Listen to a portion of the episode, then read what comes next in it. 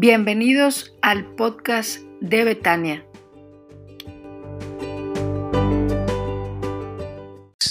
En el capítulo 22, versículos 6 y 7, entonces el ángel me dijo, todo lo que has oído y visto es verdadero y digno de confianza. El Señor Dios que inspira a sus profetas ha enviado su ángel para decirle a sus siervos lo que pronto sucederá. Miren, yo vengo pronto. Benditos son los que obedecen las palabras de la profecía que están escritas en este libro. Quiero invitarle, hermanos, para orar al Señor. Quiero invitarle para, eh, antes del mensaje, orar juntos a nuestro Dios. Si hay alguna petición que tengan ahí como familia, eh, los que están sentados con usted, eh, es este un buen momento para ponerle en las manos del Señor. Pero sobre todas las cosas, sumémonos al clamor del escritor bíblico, ven Señor Jesús, ven pronto que podamos anhelar la venida de Cristo Jesús, que podamos cada día estar más seguros de su segunda venida, de su pronto regreso por nosotros, de la bendición que el Señor nos da de ser su iglesia y ser en un momento llevados ante Él con gozo. Así es que le invito a orar al Señor. Cierre sus ojos, incline su rostro y oremos al Señor. Padre, cuántas gracias te damos por el gozo de estar aquí, la bendición, Padre, de poder celebrar juntos tu nombre. Queremos sumarnos, Señor, al escritor bíblico. Ven, Señor Jesús, ven pronto. Anhelamos, Señor, tu venida. Anhelamos verte, Señor. Anhelamos reunirnos contigo, Señor, en la eternidad. Mientras tanto, Señor, danos sabiduría y paciencia para vivir cada día. Mientras tanto, Señor, danos sabiduría para enfrentar los desafíos de cada día, Señor. Ayúdanos, fortalécenos, Señor, dirígenos. Y Padre, que cada día, Señor, al enfrentar las dificultades, podamos confiar en ti y saber, Señor, que todo esto que vivimos es temporal, que pronto nos reuniremos, Señor, en tu presencia para adorarte, para alabarte, para rendirte también toda la gloria y toda la honra. Señor, vamos a abrir tu palabra y vamos a meditar en ella. Y quiero pedirte que hables a la vida de los que aquí estamos. Quiero pedirte, Señor, que sean gratos los dichos de mi boca y la meditación de mi corazón delante de ti. En Cristo Jesús. Amén. Hermanos, vamos a, a meditar la palabra del Señor. Y vamos a abrir nuestras Biblias ahora sí en el Evangelio de Juan, en el capítulo 21, los versículos del 15 al 19. Por favor, abra su, su Biblia en esta porción de la Escritura. Evangelio de Juan, capítulo 21. Solamente voy a leer los versículos del 15 al 19, aunque el mensaje tiene una base un poquito más larga, pero solamente vamos a leer esos versículos, Evangelio de Juan, en el capítulo 21, los versículos del 15 al 19.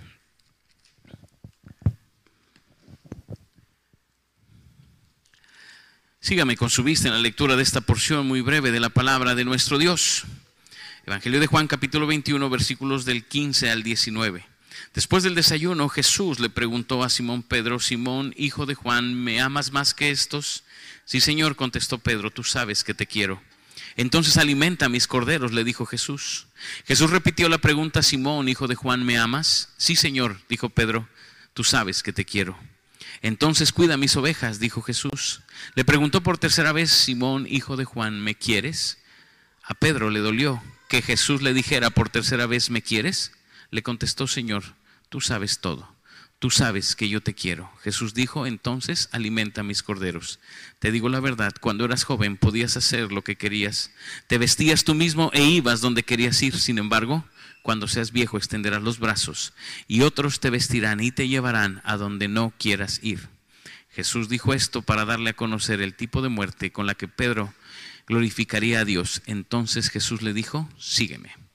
Hermanos, esta mañana estamos pensando en esta serie de mensajes que he titulado ¿Me amas? A pesar de, y hay varios factores que venimos considerando, pero no podría dejar de considerar al, que experimentó la pregunta de Jesús, la pregunta de ¿me amas? A Pedro. Y vamos a hablar sobre esta porción de la escritura. Pero déjeme hacerle una pregunta primero. De los que estamos aquí, ¿quiénes son pecadores? Levante su mano, los que son pecadores. Gracias a Dios, hermanos, porque si no le iba a decir, pues no tengo que decirle, pues ya puede irse a su casa, pero si ya son pecadores junto conmigo, pues ya podemos escuchar el mensaje de la palabra. ¿Sabe? He titulado el mensaje, ¿me amas a pesar de tu fracaso? Normalmente cuando fallamos al Señor, hacemos lo que hace Pedro, huimos del Señor. Y quiero que meditemos en eso y me gustaría que cada uno de nosotros pudiera evaluar su vida a la luz de esto, a la luz de esto. El problema, hermanos, es que seguimos siendo pecadores. Pero no sabemos manejar eso. No sabemos manejar cuando fracasamos, cuando nos alejamos de Dios, cuando le fallamos. No sabemos manejar eso. Y quizás la pregunta debería ser al revés, nosotros preguntarle al Señor, ¿me amas a pesar de que he fracasado? Pero en el texto que vamos a considerar es Jesús, que después de que Pedro fracasó, que le negó tres veces, es Jesús quien le pregunta, ¿me amas? Y quiero que vaya conmigo revisando el texto y que vayamos viendo lo que el Señor tiene para nosotros. En los primeros tres versículos del capítulo 21 describe la situación. Después de esto Jesús se manifestó otra vez a sus discípulos junto al mar de Tiberias. Y se manifestó de esta manera. Estaban juntos Simón Pedro, Tomás, llamado el Dídimo, Natanael, el de Caná de Galilea, los hijos de Zebedeo y otros dos de sus discípulos, Simón Pedro les dijo, voy a pescar. Ellos le dijeron, vamos nosotros también contigo. Fueron y encontraron en una barca, y encontraron una, entraron, perdón, en una barca, y aquella noche no pescaron nada. Dos cosas quiero decirle primero, hermanos. Cuando fallamos al Señor, porque usted recuerda la historia, Pedro negó a Jesús. Aquellas tres ocasiones Jesús le había dicho, Pedro, tú me vas a negar, y Pedro lo negó. Pedro dijo, yo no lo conozco, y le dijeron, tú eres de sus discípulos, hablas como él, y él dijo, yo no lo conozco, es más, ni siquiera sé quién es, y luego dice la escritura que hasta profirió algunas palabras que no debía haber dicho. Él sabía que había fracasado. Él sabía que había fracasado después de ver a Jesús caminar sobre el mar. Y no solo caminar sobre el mar, caminar Él sobre el mar. Después de haber oído los mensajes de Jesús, aquel gran sermón de la montaña, después de haber visto todo lo que Jesús había hecho, de pronto le negó. Yo creo que por eso Pedro es de los personajes más queridos de la Escritura, porque se parece tanto a nosotros, porque muchos de nosotros, hermanos, hemos visto a Dios obrar, ¿o no? Pues sí, sí, hágale así, si no, hágale así, para que yo sepa, porque no me deja el cubrebocas verle la boca y no sé qué está contestando. Pero hemos visto al Señor obrar con poder muchas veces y cuando viene una crisis y viene un problema, de pronto lo negamos, de pronto fracasamos, de pronto nos alejamos. ¿Y qué hace Pedro en el texto? Quiero que lo vea conmigo. ¿Qué es lo que va a hacer? De pronto, cuando enfrentamos el fracaso o el pecado en nuestras vidas, la verdad sobre el fracaso, en primer lugar, quiero decirles que nos invita a abandonar. Pedro lo que dice es, se junta con los discípulos y dice, vamos a pescar. ¿Se acuerda que Jesús lo había tomado de la pesca de, marina para llevarlo a ser pescador de hombres? Pero ahora Pedro dice, bueno, pues esto de Jesús fue muy bonito, fue un buen momento, nos la pasamos muy bien, aprendimos bastante, pero pues hay que retomar las cosas, hay que volver a lo que hacíamos antes. Y entonces Pedro toma las redes y se va a pescar junto con otros discípulos. Oiga, ¿No ha tenido esa experiencia usted también? Que a veces cuando fallamos al Señor, cuando pecamos, de pronto nos alejamos de Él y decimos, bueno, pues estuvo bonito, fue una buena experiencia, pero ya pasó. Y me regreso a lo que estaba haciendo antes. Se acabó. Volvamos a la pesca, volvamos a hacer lo que estábamos haciendo antes. Ya lo de Jesús, olvídenlo, vamos a hacer otra cosa. Pedro tiene esa reacción. Y sospecho que muchos de nosotros tenemos la misma reacción. Cuando pecamos, nuestro instinto natural es alejarnos de Dios. Desde el Génesis, hermanos, desde el Génesis. Cuando Adán y Eva pecan, ¿qué es lo que hacen? Se esconden. Se esconden, oiga, se imagina tratarse de esconder de Dios.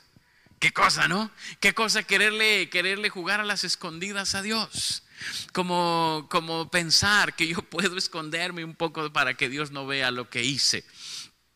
Pues así estamos muchos de nosotros.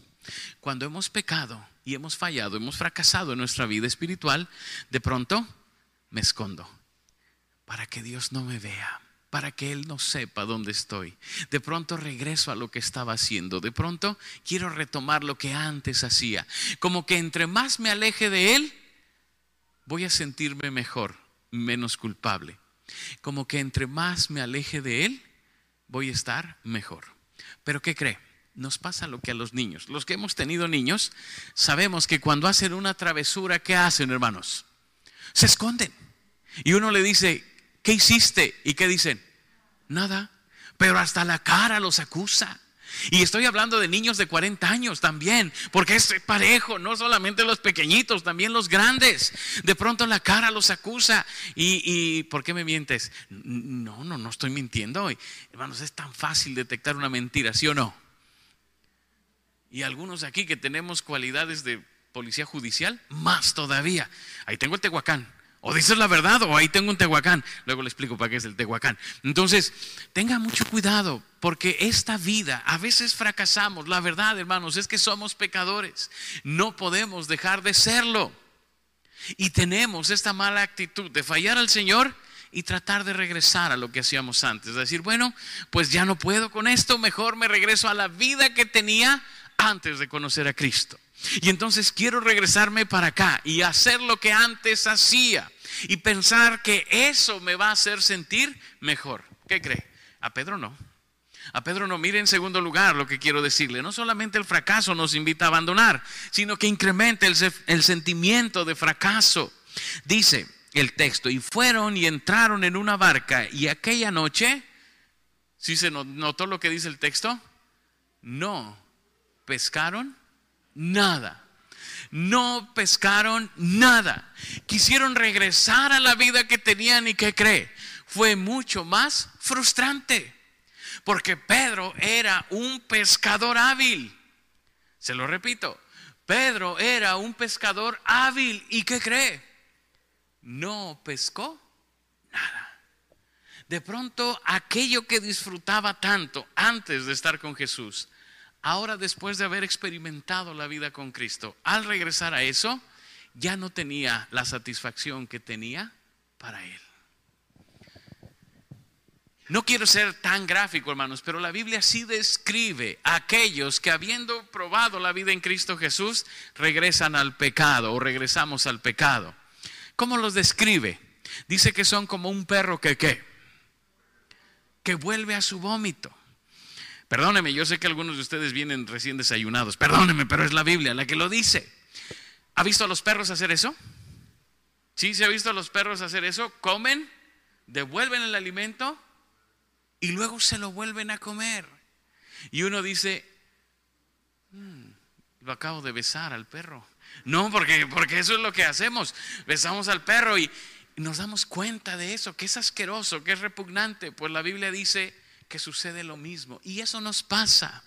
Si tú quieres volver a la vida que habías dejado antes de Cristo, no vas a encontrar la satisfacción que tenías antes. De hecho, el autor de las crónicas de Narnia, eh, este C.S. Luis, describe en su, en, su, en su libro este de El león, la bruja y el ropero de este niño, que cuando se encuentra con la bruja que está representando al maligno, él le da unos dulces muy ricos que representan el pecado y él se los come y dice, oye, esto está delicioso, está riquísimo. Y él le dice, pues cuando vayas y me traigas a tus hermanos, te voy a dar más. Y cuando trae a los hermanos y regresa, ahora le da unas piedras y él le dice, me engañaste. Y le dice, tú solo te engañaste, siempre te di lo mismo, pero al principio lo disfrutaste y hoy ya no te agrada se da cuenta cómo es el pecado. Así lo describe el autor de, esta novela. Y lo hace muy bien, porque el pecado en principio parece muy agradable. Pero cuando conoces la vida en Cristo Jesús y regresas o quieres regresar a eso, ya no es agradable. Ya no es lo que habías visto. Ya no se disfruta como lo habías disfrutado antes. Pedro experimenta este sentimiento de fracaso. Y déjeme decirle, hermanos, que muchos de nosotros nos pasa lo mismo. Fallamos al Señor y en vez de acercarnos a Él, porque ahí está la solución, si confesamos nuestros pecados, Él es fiel y justo para perdonar nuestros pecados y limpiarnos de toda maldad. Pero no hacemos eso. Nos escondemos. Yo no sé si usted lo ha hecho, pero me dicen, me dicen, hermanos, me dicen. Y aquí hay nutriólogos entre nosotros, ¿eh? nutriólogas. Pero a veces cuando estás con un nutriólogo, te portas muy mal muy mal. ¿Qué quiere decir que te portas mal con el nutriólogo? Pues que te comes todo lo que no te deberías que comer, ¿no? Pero luego llegas queriendo engañar a la báscula. Y entonces subes el pie así con mucho cuidado y subes uno, a ver si más con uno, a ver cómo voy. Pues bien, pero suba los dos.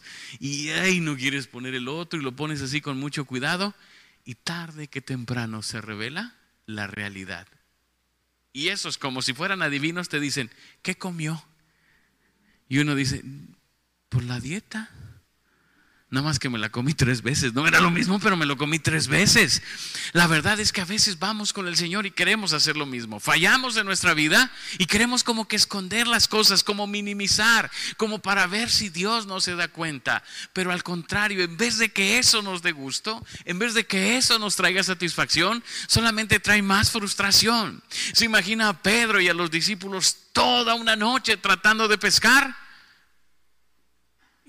Y viendo que amanece y no tenían ni charales. Si conocen los charales, ¿verdad? Los pescaditos esos chiquititos, ni charales tenían. Qué frustración. ¿Sabes, hermano? Este mensaje va dirigido para todos los que, como yo, reconocemos que hemos fallado al Señor. Y que a veces, en vez de acercarnos a Él, nos alejamos. Queremos alejarnos pensando que así vamos a arreglar algo que así voy a sentir menos mal, que así me voy a sentir menos culpable, que así me voy a sentir menos. Pero no, el sentimiento de frustración se acrecienta en nosotros. La segunda cosa que quiero decirte es que lo que necesitas realmente es un encuentro con Jesús, un encuentro con Jesús. Mira los versículos 4 en adelante del mismo capítulo 21. Pedro vuelve a escuchar la voz, la voz del Señor. Cuando ya iba amaneciendo, se presentó Jesús en la playa mas los discípulos no sabían que era Jesús. Él les dijo, echad la red a la derecha de la barca y hallaréis. Entonces la echaron y ya no la podían sacar por la gran cantidad de peces. Entonces aquel discípulo a quien Jesús amaba dijo a Pedro, es el Señor. Simón Pedro, cuando oyó que era el Señor, se ciñó la ropa, porque se había despojado de ella y se echó al mar. Y los otros discípulos vinieron con la barca arrastrando la red de peces, pues no distaban de tierra, sino como doscientos codos. Al descender a tierra, vieron brasas puestas y un pez encima de ellas y pan. ¿Qué es lo que necesitamos, hermanos? Si usted está aquí y reconoce que ha fallado al Señor, que se alejó de Dios, que pecó y que no, y que ha estado distante de Dios. ¿Qué es lo que necesitamos? Bueno, usted y yo lo que necesitamos es primero saber que Jesús es la solución al problema. Lo primero que hay que hacer es escucharle. Estando con su frustración en la barca, llega Jesús por la mañana y les dice, echen la red a la derecha y ahí están los peces. Y ellos le escuchan, oiga, le tengo un enigma. ¿Por qué no reconocieron la voz de Jesús? ¿Por qué no reconocieron que era el Jesús que les decía que echaran la red para ese lado? Ellos habían oído a Jesús muchas veces, muchísimas veces habían escuchado la voz de Jesús. ¿Por qué no la reconocieron? Porque su fe se había apagado, porque ellos pensaban que Jesús había muerto. Ellos pensaban que Jesús no se iba a levantar y que si resucitaba simplemente había sido algo bonito, pero que ya había acabado todo eso. Quizás, hermano, este sentimiento que has tenido de que Dios no me ha hablado, que Dios no escucho la voz del Señor, no es porque realmente el Señor no te esté hablando, sino porque tu fe se ha disminuido tanto que no reconoces su voz. Ahora déjame decirte que Dios habla por la Biblia, por la oración y por la iglesia. No esperes escucharlo en otro lugar. Un día una hermana me dijo, pastor, estaba viendo una película y Dios me habló. Ay, pues dígame cuál es, ¿no? Para ver en qué película está hablando el Señor, porque que yo sepa solo por la Biblia, la oración y la iglesia. Pero Él sigue hablando. El problema no es que deje de hablar. El problema es que ya no distinguimos su voz, porque nuestra confianza en Él se ha ido disminuyendo. Le repito esto. Quizás parece que no oímos su voz, no porque Él no nos esté hablando sino porque nuestra fe se ha disminuido en Él. Porque quizás las cosas que he vivido no me permiten afianzar mi fe en Él. Pues Él les habló. Ellos no le respondieron, no le reconocieron hasta que Juan se da cuenta. Dice el discípulo que amaba, se da cuenta que era el Señor. ¿Sabes qué es lo que necesitamos, hermanos? Acercarnos al Señor para volver a escuchar su voz. Necesitamos volver al Señor para escuchar su voz. ¿Cuántos de nosotros en medio de esta pandemia nuestra fe se ha ido disminuyendo? No levanten la mano, nomás piénselo, no me conteste, pero ¿cuántos de nosotros en medio de todo lo que hemos vivido nuestra fe se ha disminuido? Por las circunstancias que hemos vivido, por la falta de comunión unos con otros, por la falta de, de una iglesia viva que nos abrace, que nos toque, que por los problemas, las dificultades que hemos vivido, pero poco a poco nuestra fe se va apagando. Y si no nos acercamos para escuchar la voz de Jesús, difícilmente la fe va a volver a arder en nuestro corazón. Pedro, cuando le dicen es el Señor, se tira al mar y empieza a nadar. Quiero que imagine esa preciosa escena. Pedro, que era el que menos quería acercarse a Jesús porque era el que le había traicionado, se tira al mar y empieza a nadar. Eran pescadores, me imagino que nadaba bien, hermanos.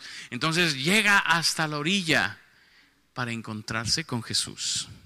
Quizás algunos de nosotros esta mañana tengamos que nadar hacia donde está Jesús, porque nos hemos alejado tanto de Él que ya no le vemos, que ya no le escuchamos.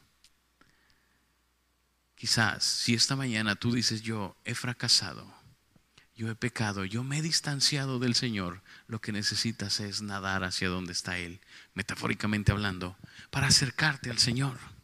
Mira lo que dice el texto. ¿Qué es lo que sucede, hermanos? Llega Pedro a la orilla ¿Y qué es lo que encuentra? Encuentra un mensaje claro de Jesús y quiero que lo veamos juntos. Dice que llegó a la orilla, dice, y, al descender a tierra vieron brasas puestas y un pez encima de ellas y pan. Los otros evangelistas dicen que Jesús les dice, oye, ¿no tienen algo para desayunar? Pero cuando llegan a la orilla ya está el desayuno puesto. ¿Se imagina? bueno, yo quiero pensar, había ahí un pescadito a las brasas, ¿verdad? Así, bien tostadito y pan. ¿De dónde sacó pan el maestro? Bueno, pues él tiene el pan para sacarlo donde quiera, ¿no? Creo que hay varios mensajes que Jesús manda aquí. Número uno, le dice a Pedro y a todos, mira Pedro, quiero que sepas una cosa, te amo y te amo mucho. Agárrese bien con lo que voy a decir, pero no soy yo quien te necesita a ti, eres tú quien me necesita a mí. Porque el desayuno ya estaba puesto, hermanos, porque Jesús no está esperando que le provean. Él tenía para darles a ellos. Y creo que el mensaje que nos deja ver el evangelista Juan es que Jesús nos dice, yo sé que has fallado, yo sé que te has alejado de mí y quiero que sepas algo.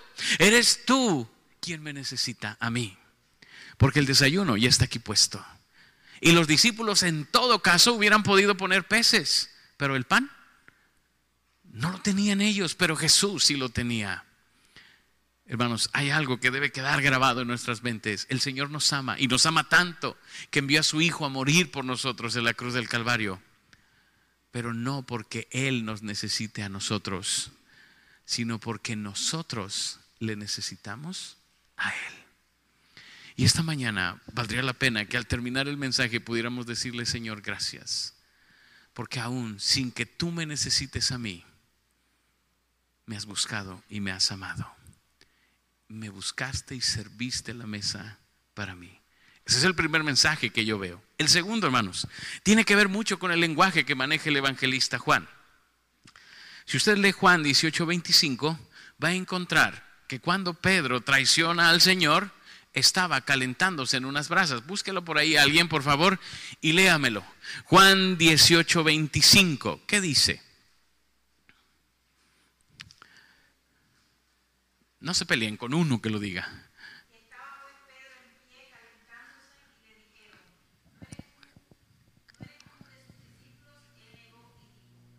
Gracias, hermana. Gracias. Note el detalle. Estaba Pedro calentándose. ¿Y qué es lo que encuentra cuando llega a ver a Jesús en la playa? Fuego. Note lo que Jesús hace. Cuando le traicionó había fuego y ahora le pone fuego. Y yo creo que llega Pedro a la playa y ve el fuego y se acuerda del otro fuego donde estuvo y dice, oh, oh, aquí va a haber problemas. Mi papá cuando quería arreglar asuntos con nosotros, que nos iba a regañar literalmente, decía, tenemos que comernos un pollito. Y cuando decía tenemos que comernos un pollito, ya sabíamos que el pollito no iba a ser agradable porque nos iban a regañar. Pero en ese momento no lo podía hacer. Cuando Pedro ve el fuego, sabe que se va a comer un pollito. Sabe que Jesús le va a dar pollito para comer, que lo va, algo va a suceder ahí, porque identifica que aquel fuego donde traicionó está aquí otra vez. Sabes, hermano, este es el amor del Señor tan maravilloso. Jesús. No le llama la atención a Pedro enfrente de todos, no lo regaña enfrente de todos y no lo exhibe frente a todos como algunos de nosotros hacemos con nuestros hijos, sino que le pone una señal y le dice, Pedro, te estoy buscando a ti. El fuego para los demás no representaba nada, pero para Pedro sí. Para Pedro sí traía un recuerdo de lo que había sucedido. Los otros discípulos a lo mejor solamente se les hacía agua la boca de ver el desayuno ahí puesto. Pero Pedro entendía lo que Jesús estaba buscando con él. Saben hermanos, esta mañana Jesús ha prendido fuego para aquellos que le hemos fallado, para aquellos que nos hemos alejado de Él. Ha vuelto a prender un fuego porque nos está buscando. Quizás para algunos aquí no signifique gran cosa, pero usted sabe que el Señor le está buscando porque se ha distanciado. Usted sabe que Dios le está buscando a usted esta mañana. Me está buscando a mí porque nos hemos distanciado de Él. Y aunque para algunos el fuego no representa nada, para usted y para mí sí lo representa, sabemos que el Señor se quiere comer un pollito con nosotros. Sabemos lo que Dios quiere hacer con nosotros podemos ver en el texto dos cosas. Lo primero es que Pedro necesitaba escuchar al Señor, pero también necesitaba recordar su error. Y esa es la segunda cosa que quiero decirle. El fuego le recordaba su error. Necesitamos aprender a confesar nuestros pecados. Ya le mencioné el texto. Si confesamos nuestros pecados, Él es fiel y justo para perdonar nuestros pecados y limpiarnos de toda maldad. Eso dice la Escritura. Pero necesitamos aprender a confesar, hermanos porque no hemos aprendido a confesar el pecado. ¿Sí se ha dado cuenta? Mire, oramos de maneras rarísimas. Oramos y le decimos al Señor, Señor, y si hubiéramos pecado, perdónanos. Así como diciéndole, Señor, no recuerdo si hace tres años pequé, pero si lo hice, perdóname. Así no se confiesa el pecado. El pecado tampoco se confiesa por docena. Señor, perdóname todo lo malo que hice hoy. Amén. Usted no confesó nada. Usted no confesó nada. La confesión requiere recordar lo que hice y reconocerlo. Decía mi profesor en el seminario, el, hermano Donaldo Sims, si los pecados los cometiste uno a uno, se confiesan uno a uno. Ya se grabó la, la regla, hermanos, para confesión de pecados. Pecado que cometes uno a uno, lo confiesas uno a uno. Sí se la grabó porque los ve así como diciendo, no, pues el pastor, ¿cuándo acabo? Pues esa es la idea, hermanos, que se lleve su tiempo también, que se lleve su tiempo también. Mire, cuando hicimos el ejercicio ahí en el seminario, ya les he platicado, el hermano Sims hacía este, este ejercicio de confesión de pecados y decía, les voy a dejar la tarea más difícil de, de todo el seminario.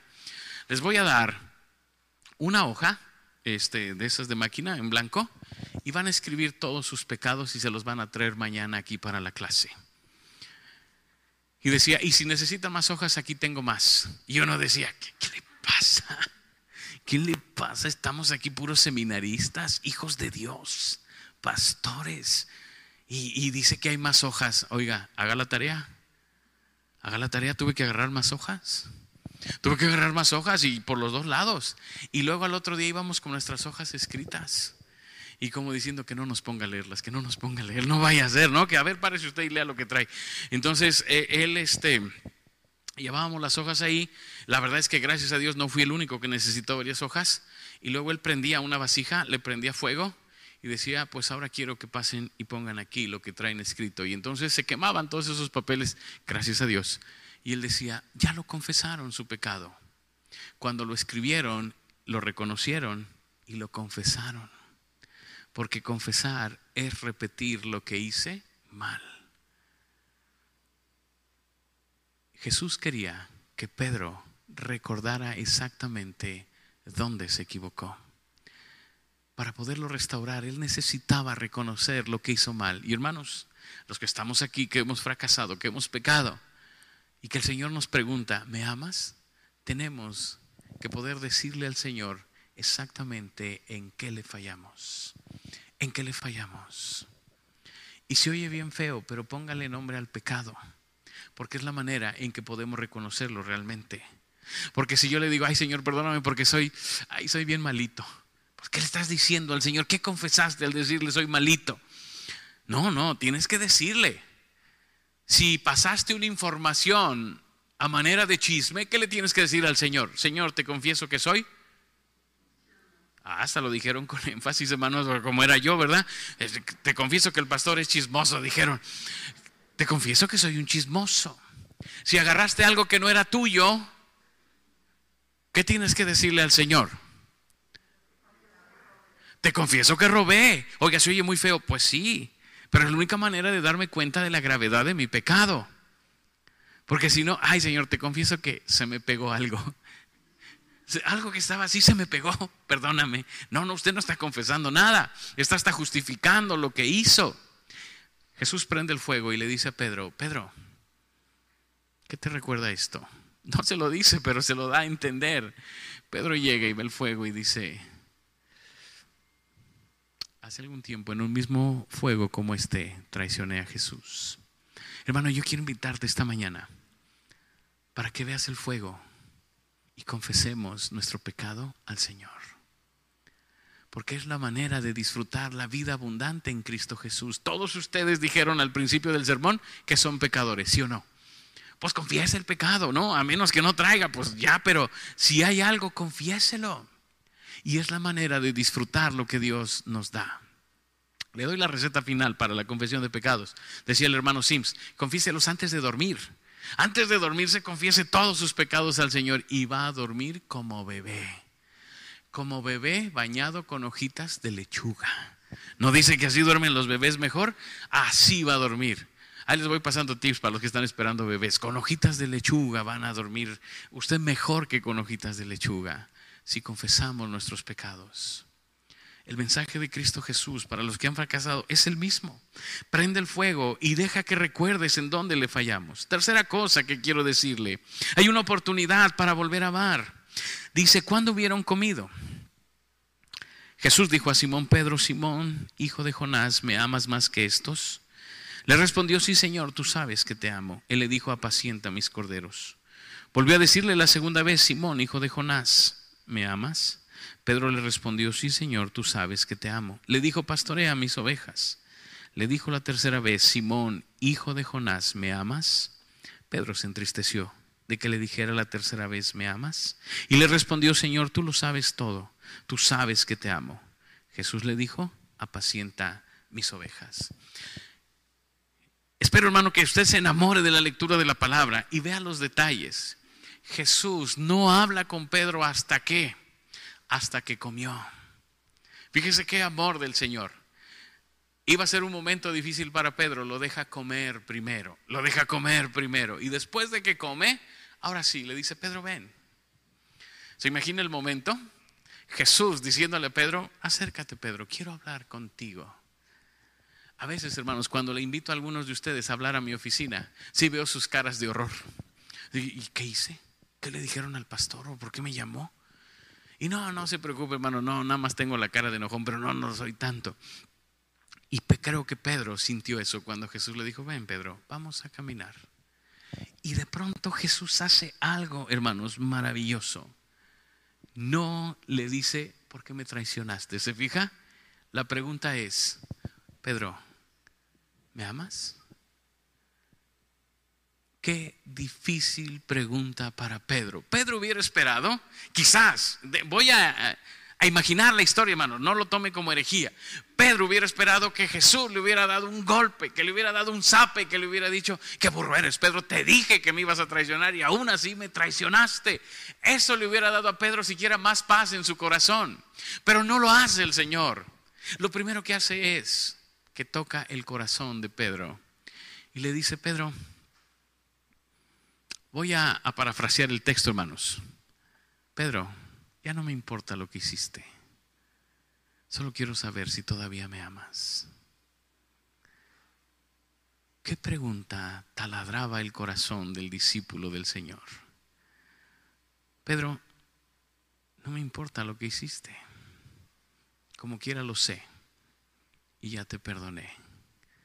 Pero quiero saber si todavía me amas. Este Jesús maravilloso no señala a Pedro ni nos señala a nosotros, hermanos. Porque le digo una cosa, Él sabe que somos pecadores.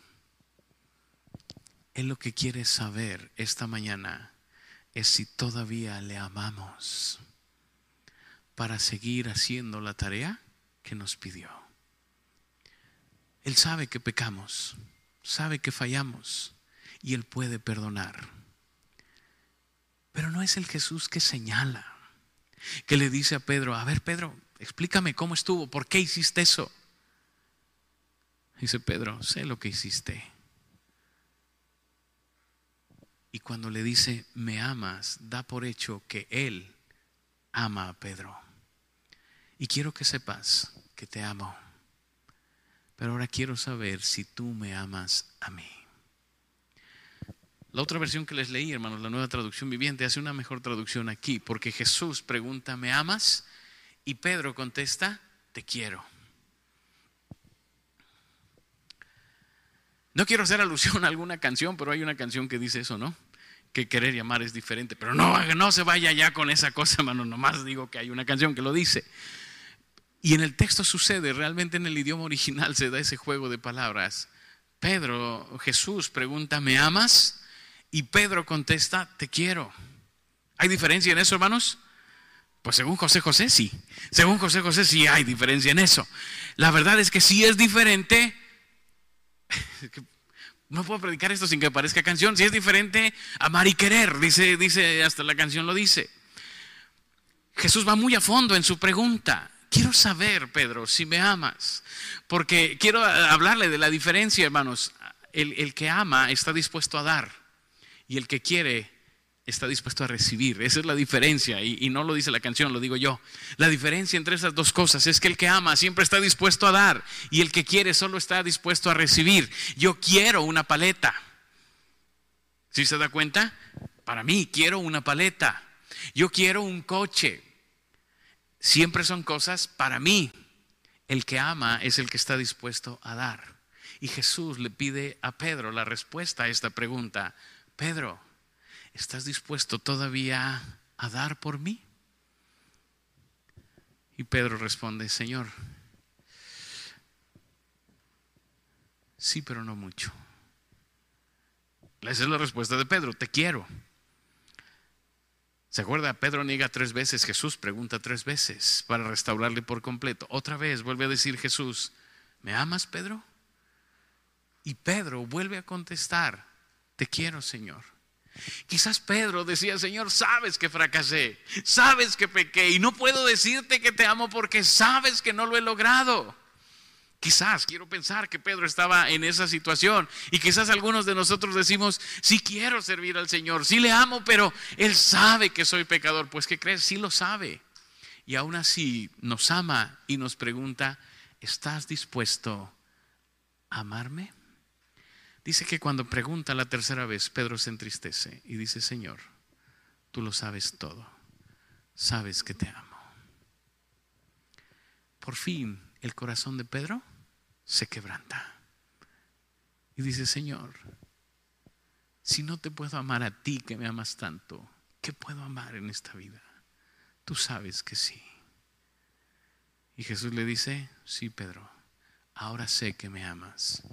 Y le dice, tan sé que me amas que va a llegar un momento en que te van a extender los brazos aunque no quieras y te van a llevar donde no quieras y vas a morir.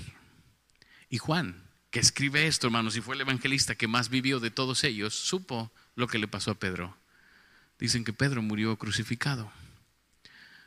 Pero dicen, dice la, la tradición, la Biblia no, pero la tradición sí, dice que murió crucificado pero que no permitió que lo crucificaran como al Señor y entonces pidió que lo crucificaran de cabeza. Eso dice la tradición. Al menos en el texto sí nos deja ver, le dice, te extenderán los brazos como a los crucificados, te extenderán los brazos y te llevarán a donde no quieras que te lleven. Pedro, ya sé que me amas y tan sé que me amas que vas a estar dispuesto a morir por mí. Y entonces Pedro respira. Entonces Pedro respira. Hay un detalle más, hermanos, que, que, está en el texto y que quiero considerar. Dice que Pedro se da cuenta que viene Juan cerca. ¿Sí, vio, ha visto ese texto? Y entonces pregunta, Señor, pues no hay yo cómo decirle, hermanos. Él siente la presencia de Juan y le dice, Señor, hay pájaros en el alambre. Los muros tienen oídos. No sé, todas esas cosas, ¿no? Que, decimos. Y, Jesús le decía, ¿qué? ¿Qué? Y decía, ¿y este qué? A ver, a mí me van a crucificar, está bien, pero ¿y este qué? Y Jesús le contesta con una manera maravillosa, hermanos, una manera maravillosa. ¿Se acuerda qué le dice Jesús? ¿Y, ¿Y qué a ti? En buen español, ¿qué te importa? ¿Qué te importa? Yo a Él lo trato como yo quiero tratarlo. Quien me interesa hoy eres tú. ¿Y sabe por qué comento esto, hermanos? Porque a veces, cuando oímos este tipo de mensajes, nos escondemos en los demás y decimos, pues está bien, yo estoy malito, pero aquí el pastor debería saber que hay otros que están peores que yo. La respuesta de Jesús es la misma. ¿Cómo se la digo? ¿En mal español o en buen español? en mal español, ¿y a ti qué? En buen español, ya sabe cómo va. Deja que el Señor trate con los demás como tenga que tratar. A quien está buscando es a ti. Y a quien quiero reencontrar es a ti, dice Jesús. Jesús toca el corazón de Pedro antes que llamar la atención a la falta. Y sabes, si tú has pecado como yo esta mañana, Jesús lo sabe. Sabe lo que hemos hecho. Lo único que está esperando es que podamos responder a la pregunta si le amamos o no. Cuando Pedro le dice que sí, le dice, cada vez que le pregunta, ¿me amas? Le dice, apacienta mis ovejas. Haz la tarea que ya te había pedido que hicieras. Eso Pedro sabía que ya que lo tenía que hacer. Jesús le dice, Pedro, esto que hiciste no te incapacita para servirme, sigue sirviéndome. Muchos de nosotros, hermanos, pensamos que nuestro pecado ya nos incapacitó para siempre. Ya no voy a poder servir al Señor nunca más porque le fallé. Eso es lo que Satanás quiere que entiendas. El Señor le dice a Pedro, Pedro, sigue haciendo lo que te pedí que hicieras. Sigue con el trabajo que te pedí. Haz las cosas que te he, que te he pedido. Hermanos, la restauración de Jesús es completa. No es, está bien, te voy a perdonar, pero ahí te me quedas ya en el fondo y no hagas nada, ya no te muevas porque ya todos saben que eres un pecador. ¿Qué cree, hermanos? La Biblia está llena de historias de pecadores que Dios usó. Y con esto no lo estoy invitando a que peque, lo estoy invitando a que renuncie al pecado y vayamos a Jesús y dejemos que Él nos use a pesar de lo que somos. Pregúntele a David, pregúntele a Jonás, Pregúntele a tantos y tantos hombres y mujeres de la palabra que no siendo perfectos pudieron responder al Señor, sí Señor, tú sabes que te amo. ¿Por qué no cierras tus ojos? Inclinas tu rostro y oramos al Señor. Esta mañana quiero especialmente invitar a aquellos que sienten en su corazón que le han fallado al Señor, que saben que han fallado y que esto nos ha llevado a alejarnos del Señor junto conmigo. Y nos hemos distanciado tanto pensando que ahí vamos a resolver nuestros problemas. Quiero decirle que la solución es exactamente la contraria. Hay que volver al Señor. Él sabe lo que hicimos. Y lo único que quiere saber esta mañana es si le amamos para que estemos dispuestos todavía a servirle hacer la obra que Él nos ha pedido.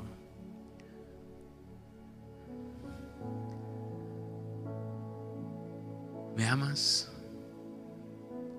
A pesar de que sé que me has fallado. Señor, trabaje nuestras vidas con poder. Permítenos ser sensibles a tu voz y responder. Siga orando al Señor.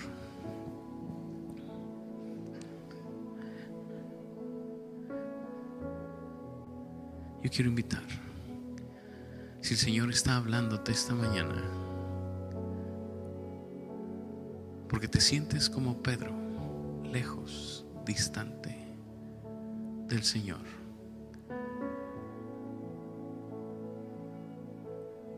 Pero comprendemos que nuestra única esperanza es volver a Jesús y reafirmar nuestro amor por Él. Yo quiero orar por ti, para que tú y yo podamos reconocer delante de Él que le hemos fallado, pero que queremos regresar, que le amamos y que queremos servirle.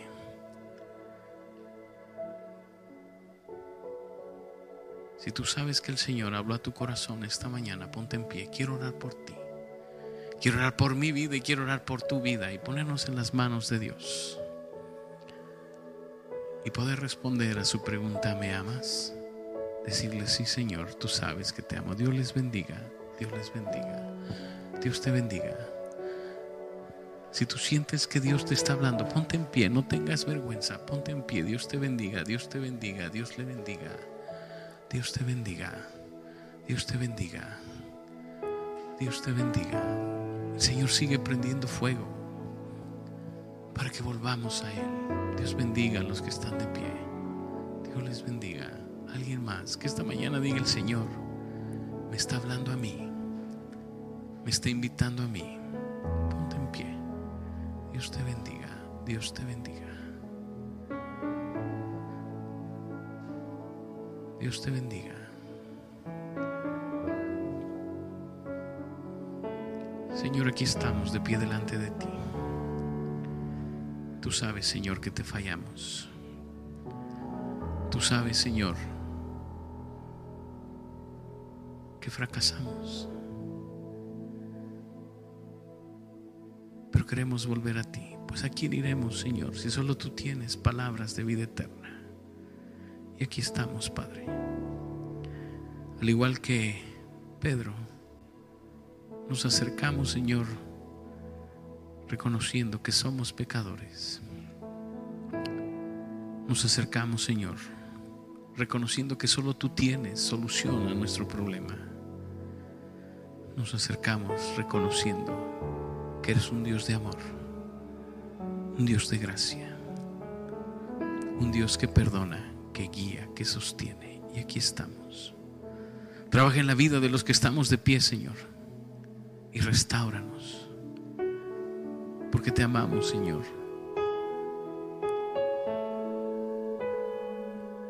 Y si todavía quieres usarnos, aquí estamos para servirte, para adorarte, para ser usados por ti.